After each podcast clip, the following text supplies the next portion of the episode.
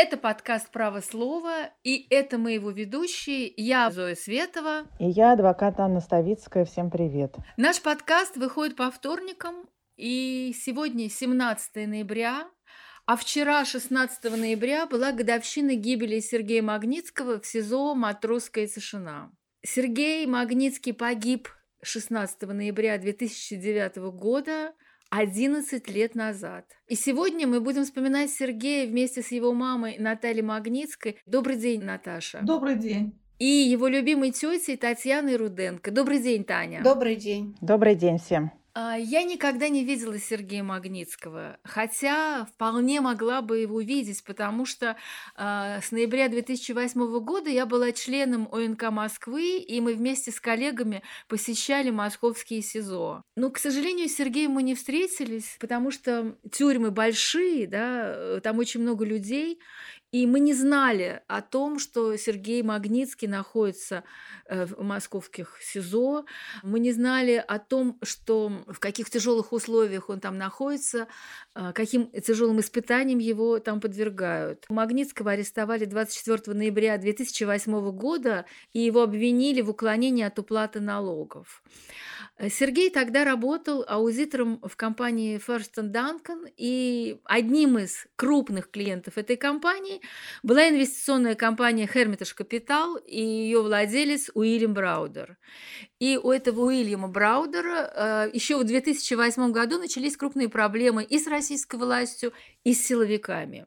И как часто бывает, обвинение, выдвинутое против Магнитского, было всего лишь предлогом для того, чтобы его арестовать. Есть две версии, зачем и почему арестовали Магнитского.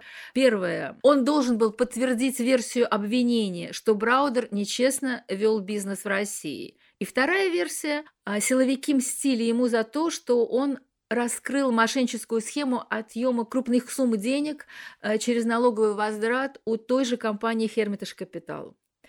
Известно, что за несколько месяцев до ареста Сергея Магнитского вызывали в Следственный комитет, и он там говорил именно об этой краже денег из российского бюджета и обвинял сотрудников МВД, которые были к этому причастны и которые э, проворачивали совершенно такую умопомрачительную сделку с налоговым возвратом. Вот это вкратце история Сергея Магнитского и его дела. Мы не будем в нее углубляться, потому что мы хотим сегодня говорить не столько о уголовном деле, деле э, против Сергея Магнитского и против Уильям Браудер, а мы хотим говорить о Сергее. Ну вот да, я начну. Наталья Николаевна, у меня к вам вопрос. Ваш сын под стражей провел 11 месяцев. За это время его перевозили из тюрьмы в тюрьму, и вот 16 ноября 2009 года, когда вы пришли с передачи в Бутырку, вам сказали, что вашего сына перевели в матросскую тишину. Вы поехали туда, и вам сообщили ужасное известие, что Сергей умер. А, у меня вот вопрос такой, что вы чаще всего вспоминаете из а, этих 11 месяцев? Ну, это, наверное, самый был ужасный момент, когда сообщили о его смерти. Это было очень неожиданно, и в это было трудно вообще поверить. И часто еще думаю о том, как тяжело ему было там. И вместе с тем он очень стойко все это переносил. Таня, я хочу вас спросить, а, потому что, насколько я понимаю, вы были другом вот на всей жизни, короткой жизни Сергея. А я напомню, что он умер, когда ему было 37 лет всего. А, вы были его близким другом. Могли бы вы рассказать о Сергее, каким он был человеком и что, по-вашему, было в его характере самым главным? Он добрый. Это, э, это как бы его вообще натура естественная, его поведение – это какая-то доброжелательность к людям. И такая доброжелательность, знаете, он всегда хочет как бы понять человека. И если сказать, что он там образованный, э, много знает, это тоже как бы совсем маленькая часть его как бы натуры. И мне кажется, что очень важное его качество, то, что он был самостоятельным, своих, не то что даже суждениях, а вообще отношение, самостоятельное отношение ко всему, что его окружает. Каждый его поступок, он такой аргументированный. Если о нем у него было бы спросить, почему ты сделал так, он всегда мог бы это ответить на это. А если говорить просто о человеке, о таком вот бытовом смысле, то с ним было очень комфортно. Это тот человек, который уважал других людей и к себе всегда тоже вызывал уважение. Конечно, для него честь – это было очень важно. Наверное, это основное то, что объясняет его поведение э, в заключении. После гибели Сергея Магнитского и публикация его жалоб в «Новой газете» стало как раз известно о том, что он боролся в СИЗО не только за свою жизнь и здоровье, но и за соблюдение закона. И за те 358 дней а, его нахождения в СИЗО написал 450 жалоб. Эти копии жалоб передавал он адвокатам, и большинство из них стали основой а, затем его жалобы в Европейский суд по правам человека. И так вот, в прошлом году Европейский суд а, признал нарушение по жалобе Магнитского и нарушение целых четырех статей Европейской конвенции, в том числе право на жизнь и запрет пыток. Объясните, почему, как вам кажется, Сергей боролся за соблюдение закона в тюрьме и не смирялся, потому что многие арестанты как раз а, приспосабливаются к условиям содержания и считают, что лучше все-таки не жаловаться, чтобы хуже не было. У Сережи было такое обостренное, наверное, чувство собственного достоинства. Э, судьи, следователи, они, наверное, не понимали, что это чувство может быть у человека, который находится вот в заключении. Его пытались сломать но это было, это было невозможно. Для него, как Таня сказала, честь – это очень было важно. Почему он боролся за вот, условия жизни и так далее? У него еще была такая черта, он считал, что если существуют законы, то их надо исполнять. Он хотел, чтобы существовали правила, и эти правила выполнялись. Вот когда он был вот в матросской, матросской тишине, mm. вот в 99.1, он, он там говорил, что там очень строго, но там есть правила, их надо просто соблюдать. В других местах правил не было. Вот для него это было наверное, неприемлемо. На самом деле вы сказали сейчас очень важную вещь, вы сказали, что его ломали в тюрьме, да, его пытались сломать, а он не ломался, и он считал, что он должен бороться. И о том, как он боролся, э, действительно написано в этих жалобах, потому что вот Таня сказала, за 358 дней нахождения в СИЗО он написал 450 жалоб. Если посчитать, то есть он каждый день писал больше, чем одну жалобу. Представляете, это какая должна быть сила воли, чтобы человек каждый день писал жалобы, если ему на них не отвечали, он писал еще. Вот. И точно так же вот я слушала его записи выступлений в суде, и видно, что на каждом заседании Сергей Магнитский боролся за справедливость, за то, чтобы был э, соблюден закон. В частности, он требовал, чтобы разрешили его жене быть общественным защитником его, да, это не разрешали.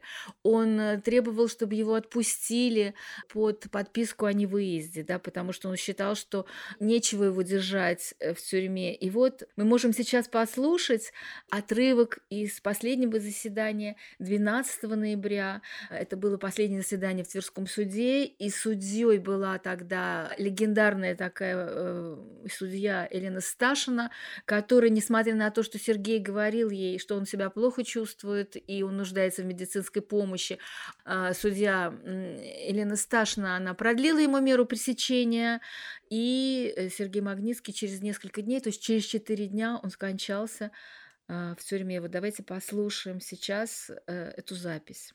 Частью 1 статьи 19, частью 3 статьи 123 Конституции Российской Федерации, статьей 15 УПК Российской Федерации предусматривается равенство сторон обвинения и защиты перед судом. Между тем, в отличие от прокурора, представляющего сторону обвинения, в зале судебного заседания я помещен в клетку, подобную тем, в каких содержатся дикие животные. Помещение меня в эту клетку нарушает мое право на гуманное обращение, уважение чести и достоинства присущего человеческой личности, гарантированное статьей 21 Конституции нарушает мое право не подвергаться бесчеловечному или унижающему человеческое достоинство обращению, установленной статьей 3 Конвенции о защите прав человека и основных свобод. Кроме того, в отличие от прокурора, я не имею возможности пользоваться столом, на котором я мог разложить необходимые мне в ходе заседания материалы и документы. Возможности эффективно вести записи, делать письменные пометки в ходе заседания, что свидетельствует о неравенстве моих прав и возможностей при участии в заседании суда по сравнению с правами и возможностями, которыми пользуется прокурор. В дополнение к этому, помещение меня в эту э, клетку отдельно от защитников лишает меня права получать краткие конфиденциальные консультации от них в ходе заседания, что нарушает мое право на защиту и на получение квалифицированной юридической помощи.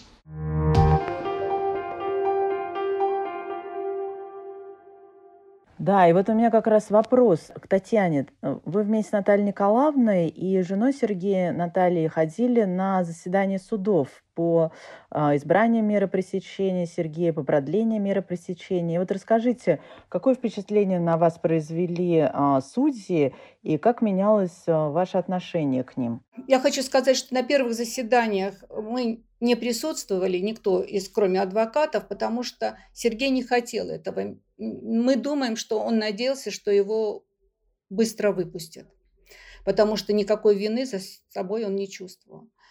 15 июня э, первый раз пришли на заседание Наталья Николаевна, Наташа и я.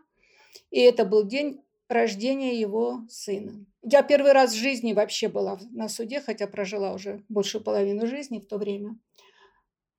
И это совершенно другое впечатление, которое совершенно не совпадало с тем, что мы видим в кино, читаем в книгах, даже в каких-то страшных книгах. А, это были какие-то люди, если их описать внешне, какие-то неопрятные тетки, или дядьки, в основном там тетки, с каким-то раз таким расфокусированным взглядом, потому что они не могут людям смотреть, вот, наверное, в глаза. Поэтому впечатление от этого суда было ошеломляющим. Дальше оно поддерживалось, и оно было таким же. И выводы, вот знаете, после всех этих судов, которые даже обманом не назовешь, потому что мне кажется, что даже честнее, когда без суда и следствия отправляли на каторгу или убивали. А тут ради чего они разыгрывали вот эту вот обманную пьесу, я даже не знаю. И после всего у меня были, были горькие очень выводы по отношению к себе, что я какая-то провела какую-то ничтожную жизнь, я не научила своих детей врать, не научила своих детей приспосабливаться. Понимаете, потому что не умея этого, они погибают. Сергей не мог себя вести по-другому, потому что вот он такой. Потому что у нас такая, наверное, семья. Таня, это, в общем-то, довольно страшно, когда вы говорите, это что... горько. Нет, на самом деле это вы совершенно правильно воспитываете своих детей. Это неправильно то, что у нас происходит в судах. И вам совершенно не надо себя в этом винить. Нужно просто винить наше правосудие, которого практически нет, как вы э, убедились. Да, Наташа, я хочу вас спросить, а как Сергей, э, по вашему мнению, менялся ли он за эти месяцы пребывания в тюрьме? Понятно, что у вас было только одно с ним свидание, очень короткое, да, которое следователь вам разрешил, и вы были вместе с, с его женой Наташей на этом свидании. А вы получали от него, пусть редкие, но все-таки письма, да, вы видели его несколько раз на суде. То есть у вас создалось какое-то впечатление о том, что он, может быть, изменился или он остался таким же. Ну, что я могу сказать, в чем он не изменился? Он не, не изменился в своей стойкости, в своих убеждениях, в том, как он себя вел на суде, как он аргументировал все, все свои доводы. И в этом он, он не изменился. Да, он похудел, как-то на последнем, на последнем заседании у него, наверное, было очень большое разочарование, пропала надежда какая-то. Все равно он был э, товарищем стойким очень. Он ни разу не пожаловался, что ему плохо. Даже в тех условиях он находил какое-то что-то светлое для себя. Вот весной он говорил, что вот окно, слышно, птички поют, откуда-то там запах оладушков он услышал, вспомнил дом, переживал о, о нас больше, чем о, о себе, переживал о своих рыбках, о своем коте, волновался, что хватает ли нам э, средств, э, волновался и о нашем здоровье тоже. О себе что он писал? Он писал, что он там читает. Чего ему не хватало, это ему, конечно, не хватало общения.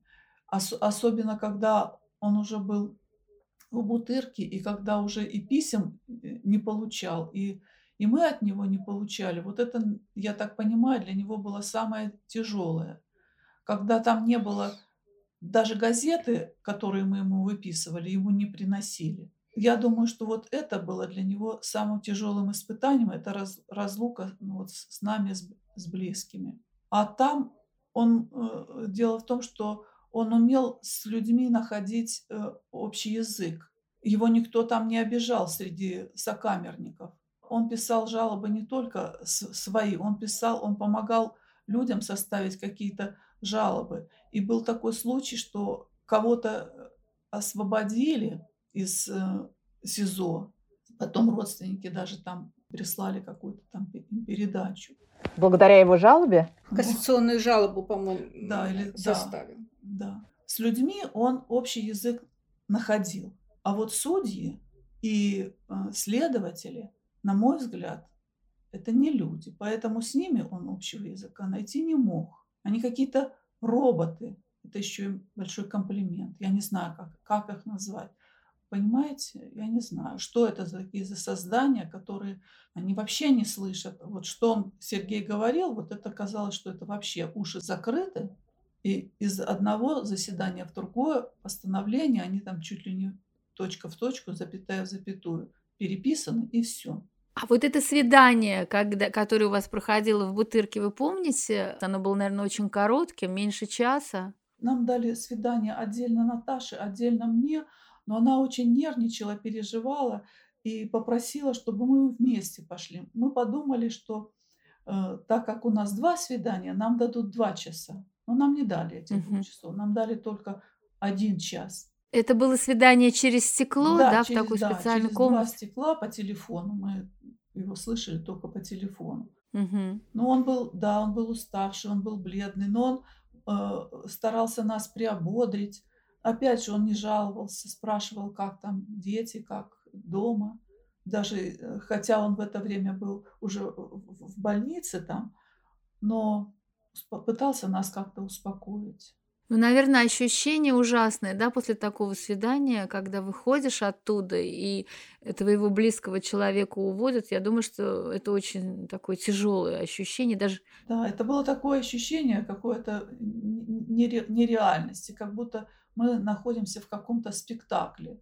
У меня до сих пор вот нет ощущения, что это вот все было на самом деле, и что Сережи нет, и мне кажется, он просто куда-то уехал далеко, и просто мы его не видим. Ну вот у меня такие ощущения.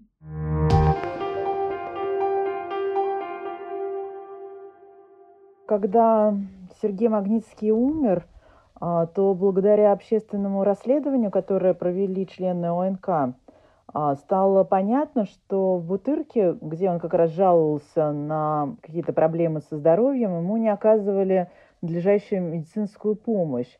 И также а, в связи с этим расследованием стало известно, что и в больнице Матросской тишины, куда его привезли 16 ноября, а, ему также не оказывали надлежащую медицинскую помощь, а врач почему-то вызвал психиатрическую помощь и команду усиления сотрудников СИЗО.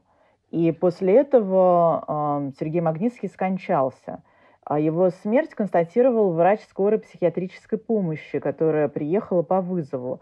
И до сих пор а, и у правозащитников, а, которые занимаются этой темой, и у коллег Сергея нет ответа, была ли его смерть несчастным случаем из-за неоказания надлежащей медицинской помощи, или все-таки это было убийство. А что вот вы, Наталья Николаевна, считаете по этому поводу? Вы в своих интервью говорили, что хотите знать правду о смерти сына. Я действительно хочу знать правду о смерти сына. Но вот знаете, когда мне сообщили, что Сережа умер, я не знаю почему, у меня в голове нач- начали крутиться стихи Лермонтова на смерть Пушкина. То есть у меня было вот убит поэт, невольник чести пал, оклеветанный толпой. Толпой. Молвой, молвой. Молвой, да. Я эти стихи, наверное, до этого в школе только учила. И вот это вот все время у меня крутилось. И когда уже был суд, тогда уже всплывали другие стихи.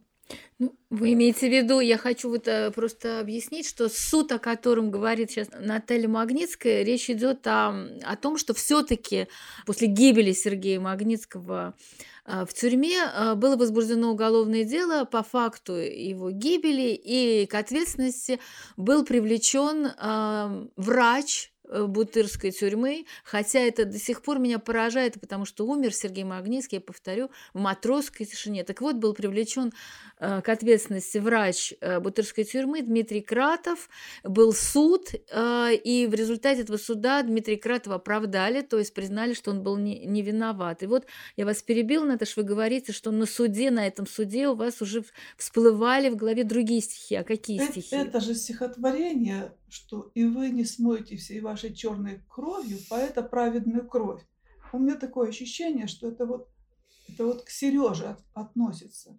Я не знаю, как мог совершенно здоровый человек умереть неожиданно по крайней мере, его довели до этого состояния. Нам известно достаточно много случаев, и Анина, я думаю, со мной согласится, когда Э, в тюрьме людей действительно доводят до смерти, их шантажируют тем, что не будут оказывать им медицинскую помощь, если они не дадут нужные показания.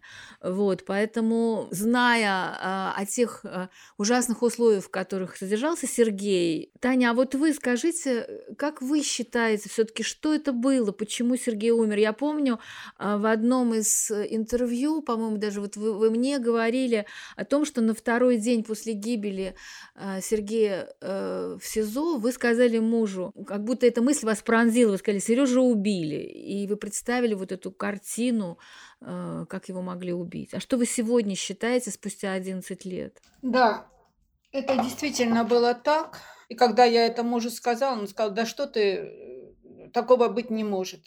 Потому что, ну, все крутилось вроде бы как вокруг его болезни. Я не знаю, почему мне так вот эта мысль, прям, вот, прям она как бы, прям сцена представилась. Но когда мы уже, и очень подробно я читала все дело о расследовании гибели, все экспертизы, фотографии, это все только подтвердилось. Это произошло, понятно, после суда, потому что никаких следов на его руках во время суда 12 ноября не было. А после суда обычно он улыбался нам, какие-то приветственные жесты посылал, а тут он, в общем, он махнул рукой, такой жест был безнадежный. И вот что произошло за эти дни до 16 числа, я думаю, что это было, ну, в общем, над ним издевались, конечно. И самое потрясающее, что в этих показаниях врачей, свидетелей, которые были опрошены след, следователями. Там же все равно сквозь какие-то их какие-то ложные слова прочитывается э, вот ситуация, какая была. Из всего этого я понимаю, что, во-первых, Сергей знал, что его убьют, когда его привезли в эту матросскую тишину, и я думаю, что у него единственная была надежда – это обращение к врачу как к профессионалу, который должен спасать жизнь. Но Гаус – это не врач, это палач.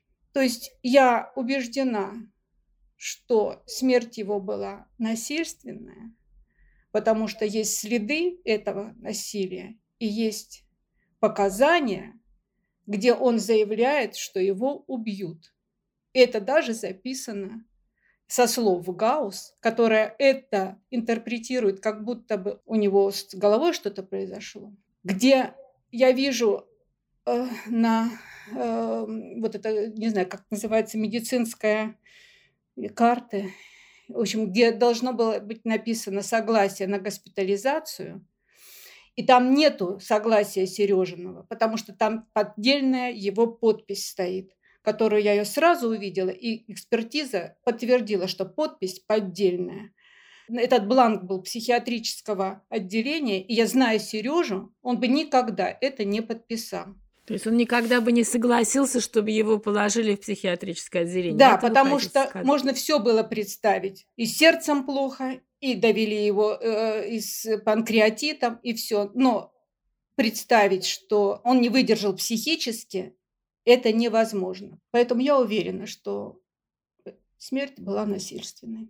Но я хочу добавить, что сразу после э, смерти Магнитского в СИЗО было возбуждено уголовное дело именно по убийству и просто оно было потом прекращено. Да. Мы даже не знаем, почему вдруг след... Э, значит, следователи это прекратили, да, и потом уже ну, дело как почему? Это совершенно понятно, потому что признать такой факт, что а, в тюрьме человека убили, это совершенно невозможно, поэтому придумывали какие-то другие статьи. Ну да, они придумали статью, что это была халатность врачей, что его плохо лечили, и поэтому он и умер, да, но что он... Сначала ну, просто глав... из-за того, что человек умер, а, безусловно, было возбуждено уголовное дело по факту убийства.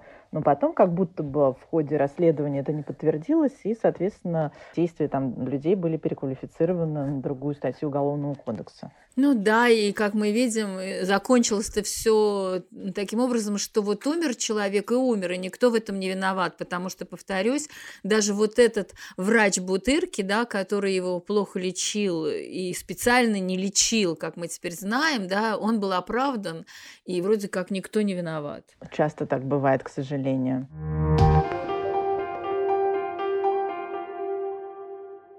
Благодаря коллегам Сергея а, в США и в других странах были приняты так называемые акты Магнитского и составлен список Магнитского, где более 50 россиян, так или иначе причастных и к преследованию, и к гибели Сергея, и э, этим людям запрещен въезд в США, в Канаду и ряд других европейских стран. Среди э, этих людей это судьи, следователи, прокуроры, которые имели отношение к делу Сергея, и также представители ФСИН. И вот, Наталья Николаевна, как вы относитесь к идее этого списка и вообще к тому, что теперь имя Сергея, которого раньше знали только его друзья и близкие, и теперь его имя стало, ну, если так можно сказать, символом борьбы против коррупции и несправедливости? Знаете, мне всегда казалось, что Сережа будет очень известным человеком. Он с детства был какой-то необыкновенный ребенок. Но я никогда не думала, что это будет такая трагическая известность. То, что есть вот этот список, конечно, не воскресит Сережу, но останется память о нем, то смерть его была не зря, что ну, какие-то даже там подвижки были в, в тюрьме по отношению к другим людям. Кто-то приходил на его могилу и говорил, что Сергей спас мою жизнь. И если бы не Сергей, меня бы не, не отпустили. То есть в первый момент там какие-то послабления были. Да, действительно, я хочу подтвердить, что, э, можно сказать, ну, это очень кощунственно будет звучать благодаря Сергею, да, гибели Сергея Магнитского, но на самом деле после его смерти произошло очень много событий э, в российской тюремной системе. А мы помним о том, что было уволено сразу несколько высокопоставленных а, сотрудников СИН. После его гибели в Бутырке был сделан ремонт, и вот эти все ужасные камеры, в которых он сидел, их просто сломали, да, я сама помню э, сборки вот эти так называемые, где э, людей как сельди в бочке держали, да, в маленьких помещениях, их тоже всех сломали. Кроме того, был принят указ правительства о том, что людей, обвиняемых, еще не осужденных, если они больны, их можно освобождать из-под стражи, и был составлен перечень заболеваний, э, э, по которым, если люди страдают этими заболеваниями, их можно можно освобождать из-под стражи, даже они еще не осуждены раньше, такого не было. На очень короткое время был принят э, то ли закон, да, то ли распоряжение президента Медведева, когда предпринимателей э, тоже перестали брать под стражу. Другое дело, что потом это все, как у нас часто бывает, было отменено. Это не было отменено, это просто так вот э, очень интересно применяется. Просто говорят о том, что человек вроде как совершил преступление не потому, что он предприниматель, несмотря на то, что он предприниматель, и поэтому судьи просто не применяют эту э, норму, и все. Ну да, ну то есть я хочу сказать, что было действительно э, довольно масштабные изменения э, в тюремной системе происходили вот после гибели Сергея, потому что это, ну это понятно, почему это происходило, был очень большой резонанс и в России, и э, на Западе, и российской власти нужно было как-то на это отвечать. И мы знаем, что был принят э, так называемый антимагнитский закон, да, вот этот закон подлецов, когда было запрещено иностранцам усыновлять э, сирот российских, и это, конечно, ну, совершенно отвратительная история, потому что ее, его назвали, это был ответ, да, вот на э, закон Магнитского, принятый в США. И этим м, законом Магнитского, его продвижением не только в США, но и в других странах э, Запада занимался Борис Немцов и занимался также российский оппозиционер и политик Владимир Кармурза. И в прошлом году мы записывали с ним подкаст, и мне хотелось бы сейчас э, небольшой кусочек, э, чтобы мы послушали из этого подкаста, где он как раз рассказывает об очень важных санкционных законах. Меня к этой работе привлек Борис Ефимович Немцов. Это было в 2010 году, меньше чем через год после гибели Сергея Магнитского в «Матросской тишине». И я, честно признаюсь, не сразу понял важность и значимость а, этого закона. И только уже в процессе этой работы и в первую очередь по той абсолютно истерической реакции, которая последовала, и до сих пор эта реакция продолжается от э, нынешней российской власти.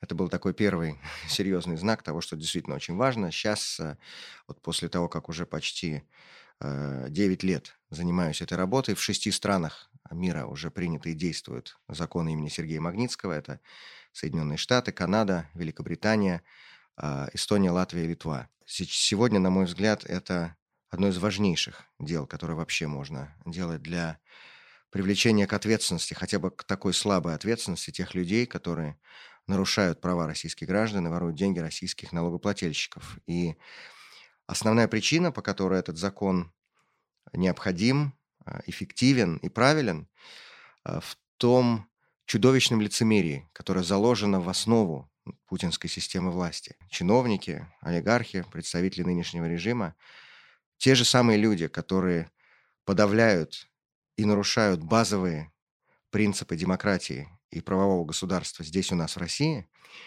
сами при этом очень любят пользоваться благами и привилегиями, а, которые демократии и правовое государство предоставляют на Западе, потому что все деньги у этих людей в странах Запада, а, банковские счета, недвижимость, э, виллы, яхты, виноградники, жены, любовницы и так далее. То есть это люди, которые хотят воровать в России, а тратить эти наворованные деньги на Западе. И вот до последнего времени, а в, в случае многих стран, к сожалению, до сих пор это продолжается, э, западные демократические страны э, поддерживают такой порядок вещей, допуская этих людей на свою территорию э, и в свою банковскую финансовую систему. Так вот, закон Магнитского ввел абсолютно революционный принцип в международный санкционный режим – это принцип персональной ответственности. Санкции вводятся не против всей страны, не против даже правительства этой страны, а персонально против тех людей, которые причастны к нарушениям прав человека и коррупции. Эти люди лишаются возможности получать визу в ту страну, где этот закон принят.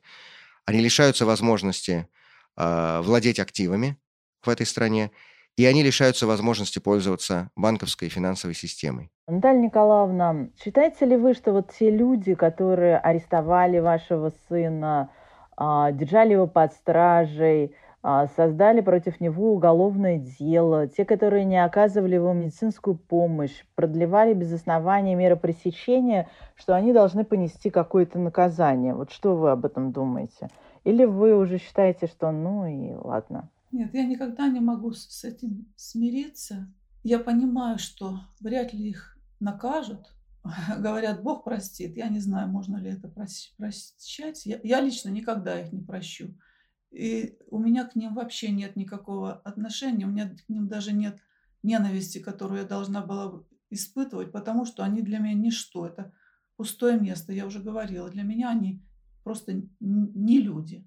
Таня, а вы как относитесь к ним? Я никогда не думала простить, не простить. Ну, кто я такая, чтобы кого-то прощать или осуждать. Не в этом дело. Действительно, это какие-то роботы. Однажды, когда на одном из судов, когда по факту смерти, судья явно выказывала свое отношение к обвиняемым и к нашей стороне. Вот меня, как я как свидетель выступала, обрывалась, запрещалось говорить какие-то определенные вещи. Такое же было отношение к нашему адвокату. При этом обвиняемым э, было выказано сочувствие и уважение. когда дали слово Наташе, вот Наталье Николаевне, она сказала, прямо в лицо этому суде сказала, что отольются кошки мышкины слезы. И я думаю, что так это и будет. Если бы я могла кого-то проклинать, но я, не, я бы прокляла в этой ситуации одного человека. Кого? Э, это Гаус хирург Гаус, э, да. врач матросской тишины, который вместо того, чтобы э, лечить Сергея Магнитского, когда его привезли к ней по скорой помощи в матросскую тишину 16 ноября 2009 года, вместо этого, повторюсь, она вызвала э, скорую психиатрическую помощь, как она потом объясняла и на суде, и на следствии, что потому что якобы Сергей Магнитский сошел с ума, его нужно было усмирять, и кроме того, она вызвала группу поддержки, так называемую, называемую сотрудников СИЗО э, с резиновыми дубинками, которые избивали э, Сергея, которому было очень плохо, у которого были сильные боли, и вот эта врач вела себя, ну, в общем-то, как, э, ну, я не знаю, как назвать такого человека, как фашистка, да, можно было бы сказать. Она была на суде выступала как свидетель, и более циничного человека я не встречала в жизни. И я понимаю, что за ней очень много нехороших дел, не только по отношению к Сергею.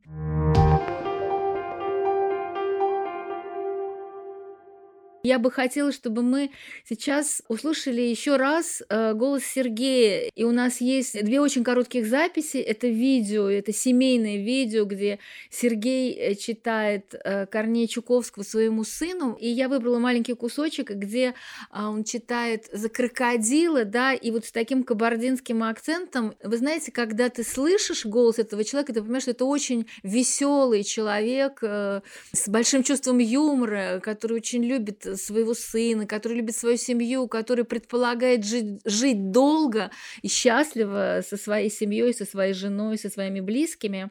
А потом позвонил крокодил и со слезами просил, «Мой милый, хороший, пришли мне калоши, и мне, и жене, и Татоши». Постой, не тебе ли на прошлой неделе я выслал две пары отличных хорош? Ах, ты что ты выслал на прошлой неделе, мы давно уже съели. И ждем не дождемся. Когда же ты снова пришлешь к нашему ужину – dužinu novih izgladkih kaloša. И второе э, тоже видео – это золотая свадьба бабушки и дедушки Сергея, да, я так понимаю, что это в Нальчике, и там Сергей поздравляет бабушку и дедушку с золотой свадьбой, и тоже это ощущение полного счастья, большой стол с прекрасными какими-то яствами, да, кушаньями, и много друзей, родственников, и прекрасная погода, и да, Сергей э, поздравляет дедушку и бабушку с золотой свадьбой. Наверное, еще после меня меня будет много пожеланий, благодарностей, а я хотел бы такое требование бабушке, дедушке, чтобы вот это была не последняя золотая свадьба, чтобы вы еще, по крайней мере, три золотых свадьбы на всех своих детей отыграли, чтобы участвовали и почетные места занимали Наталья Николаевна, ваш сын, как говорят, был э, талантливым профессионалом. О нем говорили как одном из лучших налоговом консультанте в Москве. И а, после его смерти история потрясла, конечно, очень многих. Почему его история, ну, история на тот момент неизвестного человека так потрясла людей? Я думаю, она потому потрясла, что он на самом деле э, был вроде бы как обыкновенный человек, но на самом деле, наверное, в нем было что-то такое героическое, которое э, с первого взгляда было не видно. И э, я думаю, что людей потрясла именно его стойкость, его ну, честность, порядочность. Он ушел из жизни, никого не оклеветав, ни, никого не предав. И не заморав свою честь. Это на самом деле потрясает, когда человек неизвестный, простой а, человек, такой, как, как все, да, как каждый из нас, и вдруг мы видим, что он действительно проявил э, стойкость в нечеловеческих условиях, никого не предал, как вы говорите, и поэтому это очень трогает людей, и это трогает людей искусства. И я думаю, что не случайно э, замечательный театр Док и его руководители, режиссеры Елена Гремина и Михаил Угаров, они э, поставили один из самых лучших своих спектаклей э, «Час 18» в театре Док, взяв за основу историю Сергея. И одним из самых сильных моментов э, в этом спектакле, когда режиссер Борис Хлебников читает последнее письмо Сергея 13 октября 2009 года. И давайте послушаем, как Борис Хлебников читает это письмо, и, к сожалению, у нас аудио, вы не видите его лицо. Они не случайно, мне кажется, Гремина выбрала именно Бориса Хлебникова, потому что он чем-то похож на Сергея. И письмо это очень пронзительное, оно о пьесах Шекспира, которые Сергей перечитывал э, в тюремной библиотеке в Бутырке, и мне кажется, оно какое-то пророческое, потому что там он говорит, что взял пьесы Шекспира, и почему-то все герои умирают. Брал в тюремной библиотеке э, книжки почитать э, Шекспира. Отелло, Гамлет, Король Лир. И понравилось, но ну, как-то как в мультфильме сказал персонаж критика, слишком мрачный. И вот слишком мрачным, наверное, умирают они все как-то там, ну как греческие герои величественные, а почти все из-за денег или, или тихо, как Офелия, или вообще как, как Гамлет. Вот, наверное, по-настоящему меня как-то ну, заволновали вот, Дездемона или, или Отелло их смерть. Вот. интересно, что когда читал Гамлета, то там страница «Будь или не будь» вырвана. Кто-то из вырван. Вот. И я когда дома, дома обязательно перечитаю. Это же письмо, Наталья Николаевна, оно же пришло уже после смерти Сергея вам. Нет, это письмо пришло до, до смерти. Ну, последнее. Но это было последнее письмо. Прошло 11 лет, и вот вы, когда собираетесь, вы, когда наступает очередное 16 ноября, вы ну, едете на кладбище, потом вы собираетесь дома с близкими людьми, и что вы вспоминаете, Сергей? Вы, наверное, вспоминаете какие-то э, случаи из детства, да, или какие-то истории еще до ареста. Я думаю, что вы, наверное, не, не хотите вспоминать вот то, что мы вспоминали сегодня. Да, Тань? Вы знаете, нам настолько как бы трудно вспоминать, мы не вспоминаем вот именно в этот день. Как-то у нас почему-то сложилось это как-то по-другому, как-то обыденно, да? Вот как будто бы ну, вот такой день, но чтобы вот его вспоминать, как, что он когда-то был, нет, он, потому что он как будто бы вот даже не могу. Ну, мы вспоминаем, естественно, мы вспоминаем его в этот день, мы вспоминаем его каждый день, и вот как Таня говорит, как, как, как живого вспоминаем. Это был подкаст «Право слова», и мы вместе э, с мамой Сергея Магнитского, Натальей Магнитской и его тетей Татьяной Руденко вспоминали Сергея, погибшего в московском СИЗО «Матросская тишина» 11 лет назад. Мы до сих пор не знаем, почему он погиб, э, погиб ли он, умер ли он от недостатка э, медицинской помощи, которую ему не оказывали в тюрьме специально, потому что он не давал нужных следствий соответствие показаний, или он был намеренно убит.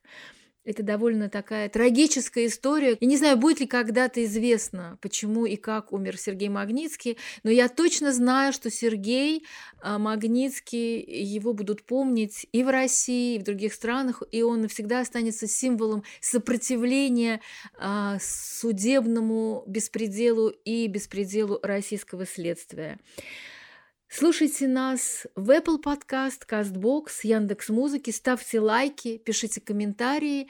Я благодарю Наташу Магнитскую, Татьяну Руденко, потому что это был очень тяжелый разговор, но зато мы послушали Сергея, его голос, и мне кажется, это был все равно важный разговор. Всем привет! Я тоже хочу поблагодарить Наталью Николаевну и Татьяну. Спасибо вам огромное. Это было ужасно тяжело, и вы держитесь, и вы воспитали потрясающего сына. Всего вам доброго. До свидания. До свидания. Спасибо вам. Спасибо большое. И спасибо вам за вашу работу. До свидания.